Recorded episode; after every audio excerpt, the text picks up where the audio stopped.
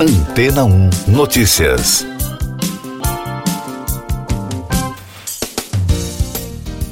Bom dia!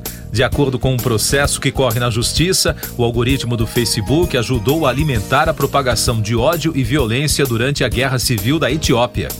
Entre os que moveram a ação contra a Meta, a dona da rede social, está Abram Mayreg, filho de um acadêmico morto a tiros após ser atacado em postagens no Facebook. Os requerentes reivindicam um fundo de 2 bilhões de dólares, cerca de 11 bilhões de reais, para vítimas de ódio na rede, além de mudanças no algoritmo da plataforma. Por outro lado, a empresa argumenta que investiu em moderação e tecnologia para remover o discurso de ódio online. Um representante da Meta alega que o discurso de ódio e a incitação à violência são contra as regras da plataforma. O porta-voz afirmou: nosso trabalho de segurança e integridade na Etiópia é guiado pelo feedback de organizações locais da sociedade civil e instituições internacionais. O caso está sendo analisado pelo Supremo Tribunal do Quênia e recebe apoio da ONG Foxglove, que defende justiça no setor tecnológico. A Meta tem um hub de moderação de conteúdo na capital do Quênia, em Nairobi. Segundo reportagem da rede britânica BBC, centenas de milhares de pessoas morreram no conflito entre o governo etíope e as forças na região norte de Tigre, com outras 400 mil vivendo em condições de fome. Mais destaques das agências internacionais no podcast Antena 1 Notícias desta quarta-feira. Da ANSA, o Parlamento Europeu convidou o dono do Twitter, Elon Musk, a depor em plenário sobre as recentes decisões na rede social e o que está sendo feito para combater a divulgação de notícias falsas. O convite foi enviado por uma carta assinada pela presidente do órgão, a eurodeputada Roberta Metsola da France Press. O presidente dos Estados Unidos, Joe Biden, vai visitar o México em janeiro. Segundo a Casa Branca, a viagem procura estreitar os laços com o país vizinho, em especial a crise migratória. John Kirby, porta-voz do Conselho de Segurança Nacional, disse a jornalistas que Biden participará da cúpula de líderes da América do Norte entre 9 e 10 de janeiro. Ele terá encontros com o presidente mexicano, Andrés Manuel López Obrador, e o primeiro-ministro canadense Justin Trudeau.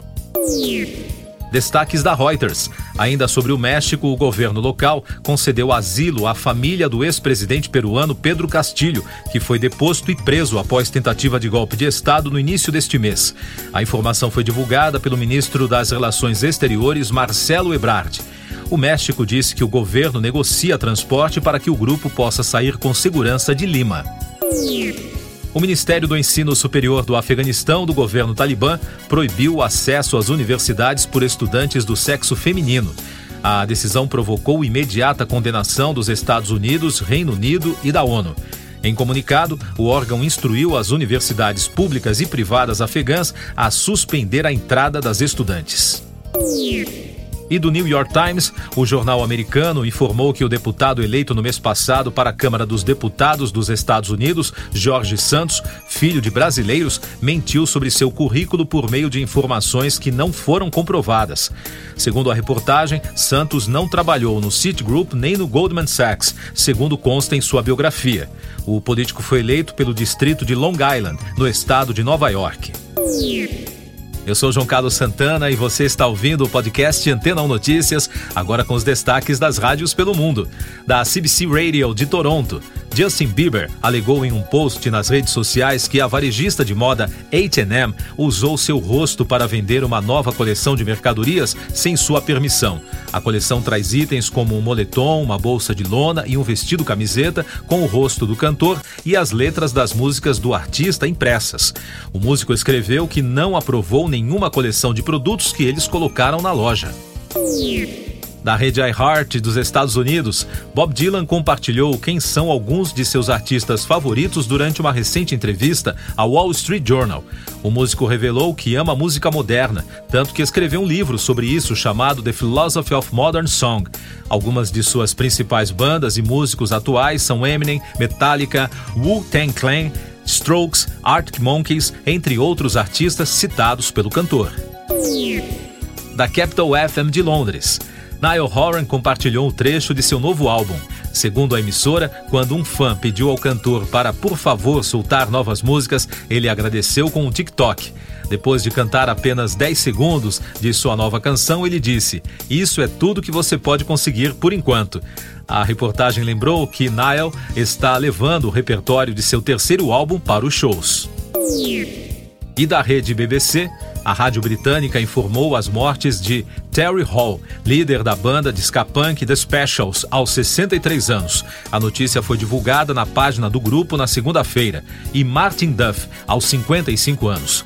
Ele foi integrante das bandas Felt nos anos 80 e Charlatans, antes de se juntar ao Primal Scream no início dos anos 1990. Siga nossos podcasts em antena1.com.br. Este foi o resumo das notícias que foram ao ar hoje na Antena 1.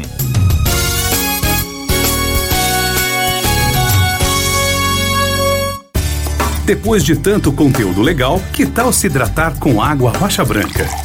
O consumo regular de água durante o dia traz benefícios para a saúde, como, por exemplo, manter a pele bonita e hidratada. Rocha Branca, da fonte direto para sua depois de tanto conteúdo legal, que tal se hidratar com água rocha branca? O consumo regular de água durante o dia traz benefícios para a saúde, como, por exemplo, manter a pele bonita e hidratada. Rocha Branca, da fonte direto para sua casa. Casa.